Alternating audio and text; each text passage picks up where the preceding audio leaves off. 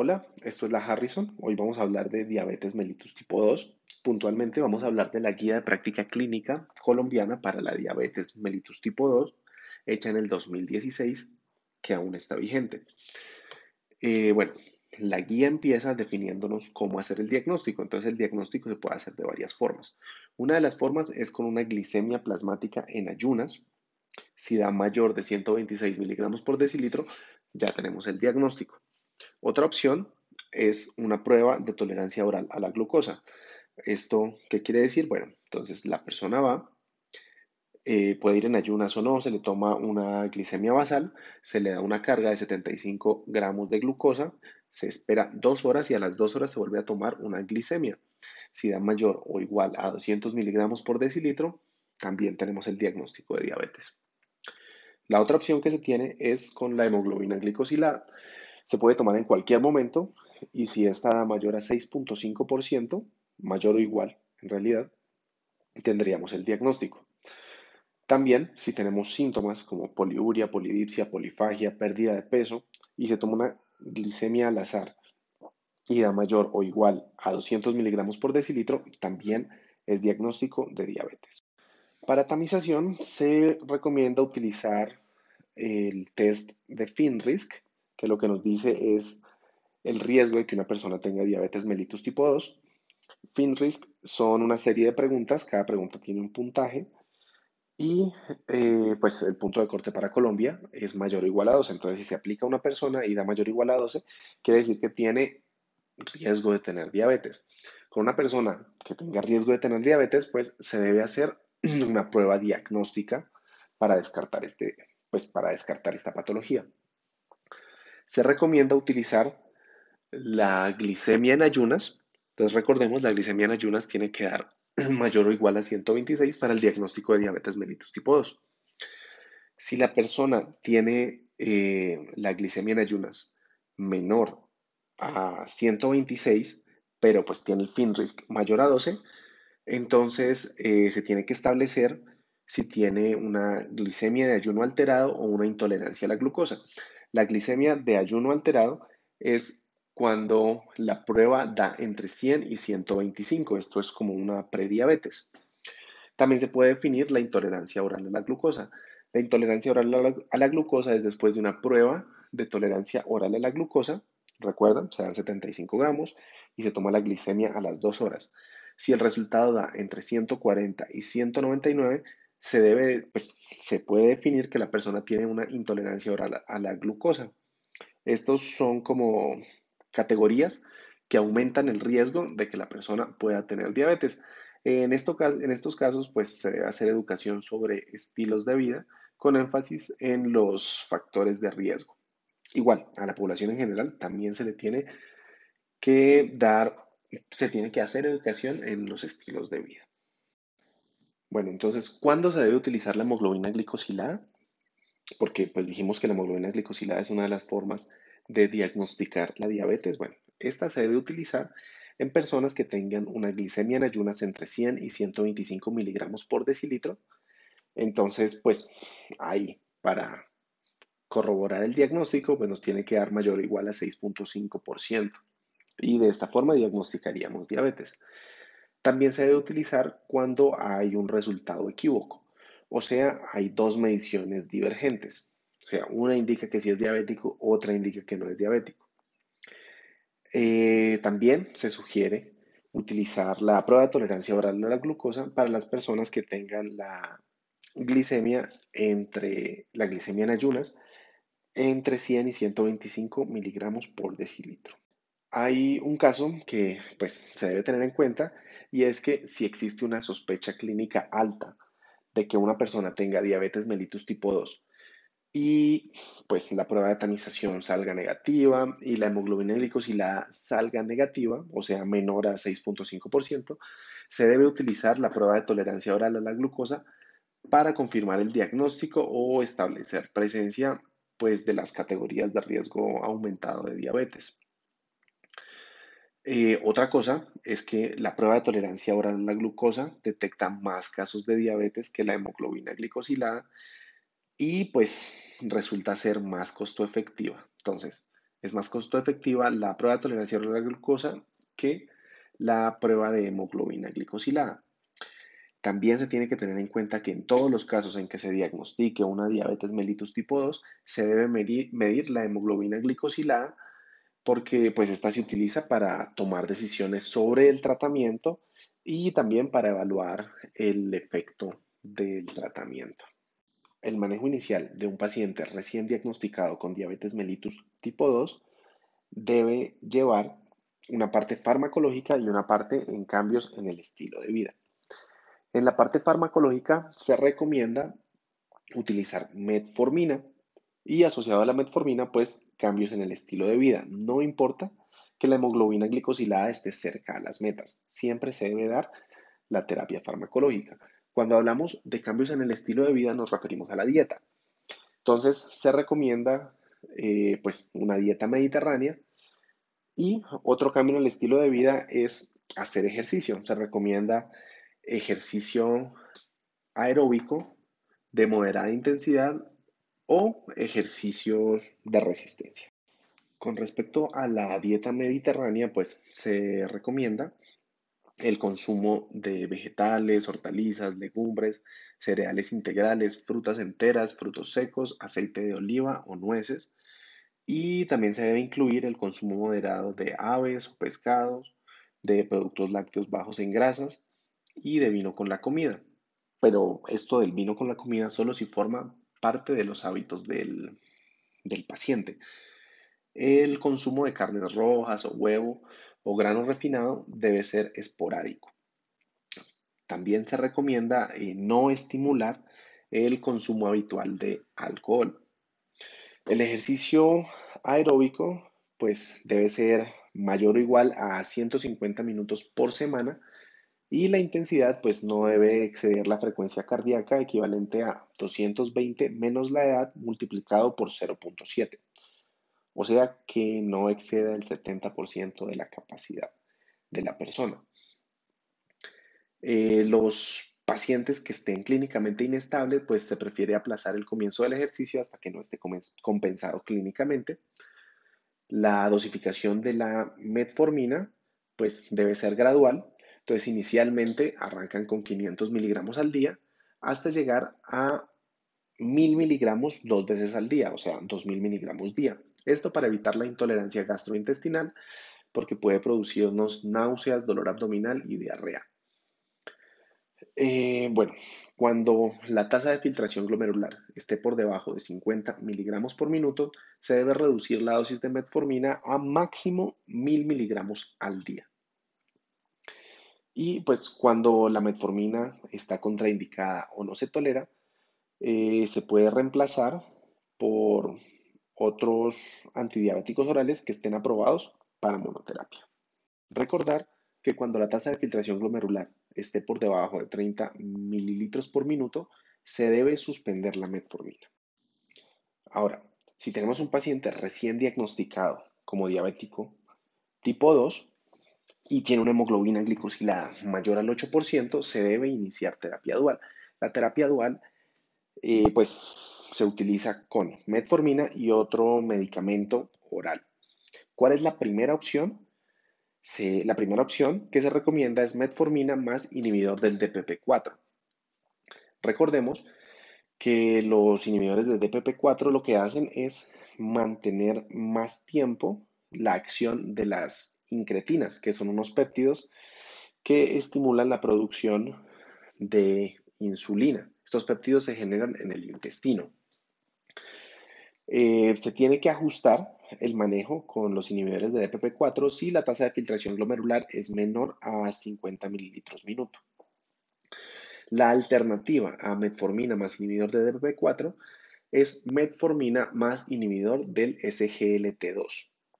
El SGLT2 aún, eh, pues funciona aumentando la excreción renal de glucosa. Ejemplos de estos medicamentos son canaglifosina, tapaglifosina y empaglifosina. Tener en cuenta que así como va a aumentar la excreción de, de glucosa en la orina, pues también se aumenta la probabilidad de que hayan infecciones de vías urinarias. Si el paciente recién diagnosticado como diabético, tiene una hemoglobina glicosilada mayor a 9 y digamos que por alguna razón no puede utilizar combinación de metformina con inhibidor de DPP4 o inhibidor de SGLT2, se sugiere, utilizar metformina con sulfoniluria. Pero las sulfonilurias de bajo riesgo de hipoglicemia, que sería, por ejemplo, la glicacida o la glimepirida. Las sulfonilurias no se deben utilizar si la tasa de filtración glomerular es menor de 30. No se recomienda utilizar metformina más glibenclamida porque hay un alto riesgo de hipoglicemia y no se recomienda utilizar eh, pues la combinación de metforminas con tiazolinedionas. Ahora vamos a hablar sobre la falla eh, al tratamiento inicial. Entonces, cuando ocurre una falla en el tratamiento inicial, se debe intensificar el tratamiento y agregar otro medicamento antidiabético. ¿Cómo se define falla de tratamiento inicial? Bueno, si la hemoglobina glicosilada no llega a metas en 3 a 6 meses o si después de que se alcanzan las metas de hemoglobina glicosilada se vuelven a elevar. ¿Cuáles son las metas de hemoglobina glicosilada? Esto varía según la edad, pero en general es menor del 7%. Entonces, si el paciente no ha alcanzado metas con monoterapia, o sea, con metformina, se requiere adicionar un segundo medicamento antidiabético oral. Como primera opción, se recomienda la asociación metformina con inhibidor de DPP4.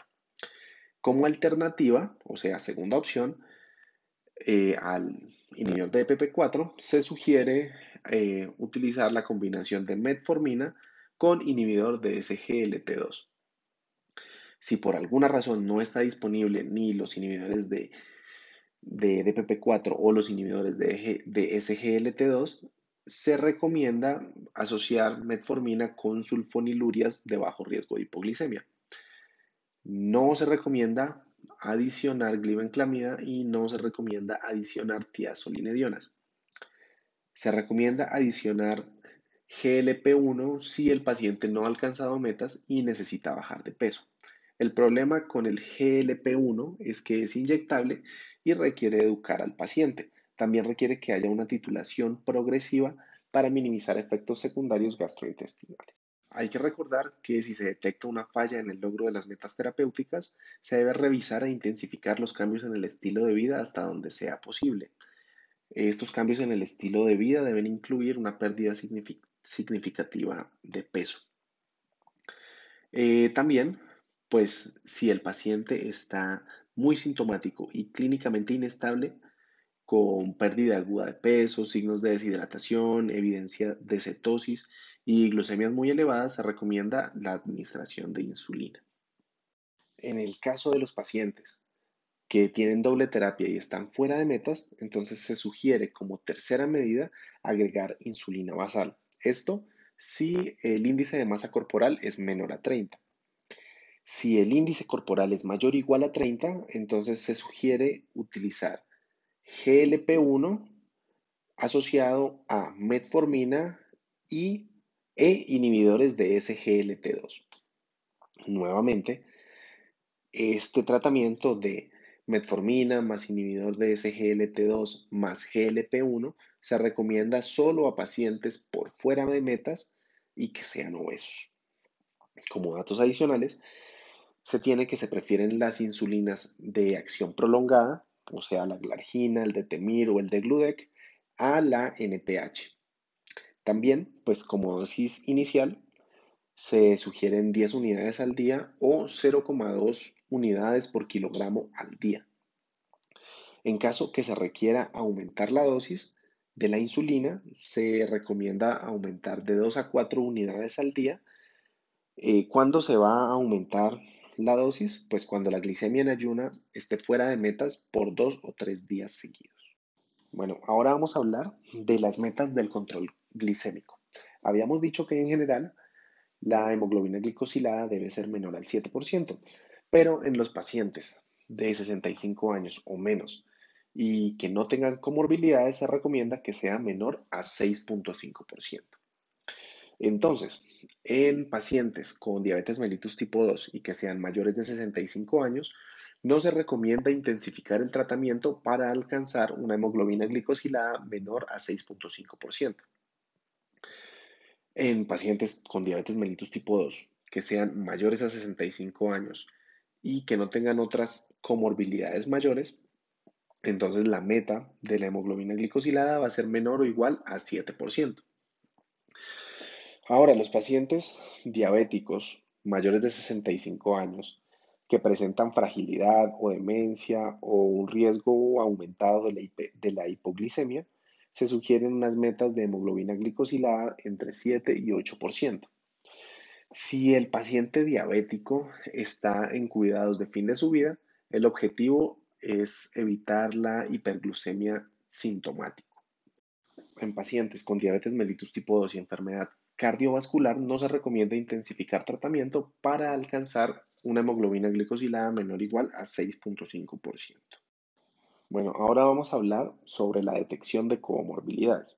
Resulta que la diabetes aumenta de 2 a 4 veces el riesgo de eventos coronarios y la diabetes en sí es un equivalente a enfermedad coronaria, por lo cual se recomienda una prevención secundaria teniendo eh, controlados los niveles de lípidos y de tensión arterial del paciente.